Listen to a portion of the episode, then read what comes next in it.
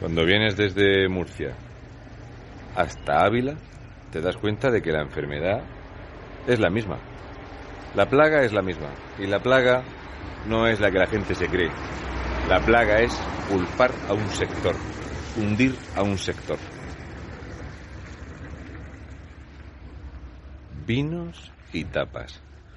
Viniendo desde Murcia hasta Ávila, ves varias cosas. Una de ellas son cepas, cepas de vino, gente podando la viña, los sarmientos, esos que se utilizan muchas veces para hacer arroces y que ya no se van a utilizar, porque ya no se hacen, porque ya no hay aquí en este pueblo, conocido porque vienen muchísima gente de Madrid a pasar los fines de semana, porque tienen incluso segundas residencias aquí.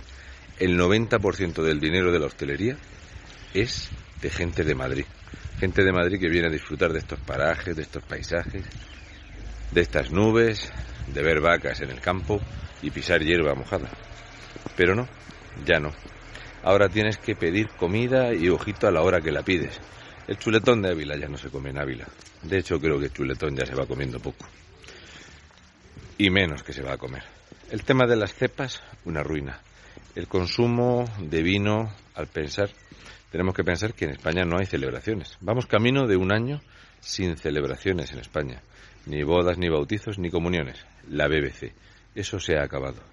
El año pasado, en 2020, un 68% menos de bodas. ¿Cuánto pensáis que repercute eso en los trabajadores, en los extras, en la venta de champán, de cava, de vino, de todo?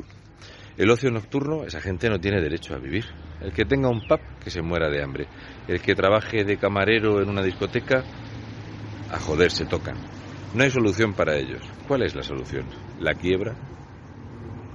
¿Que los españoles no pueden hacer nada que no sea entrar y salir, ir a trabajar y volver? Este precioso pueblo de Ávila es uno de los muchísimos damnificados de los cierres, del hundimiento del turismo en España, de esa caída de más del 90% de turismo, de la pérdida en números brutos en España de 106 mil millones de euros en turismo. Ya tampoco existe el turismo interior. Aquí, como en los reinos de taifas que componen a España, hay 17 diferentes, pues hay 17 diferentes horarios. Y no solo eso, sino que va por provincias y no solo eso, que va por ayuntamientos. Un transportista no sabe en un ayuntamiento si puede comer o en un municipio en cuál. No en el ayuntamiento, sino en el municipio. Si va a estar la hostelería abierta, cerrada, si va a haber servicio de terraza, servicio de comida en el interior. No se sabe. Cero. Y en estas estamos. ¿Alguien se ha molestado en preguntarle al sector vitivinícola de España cómo está?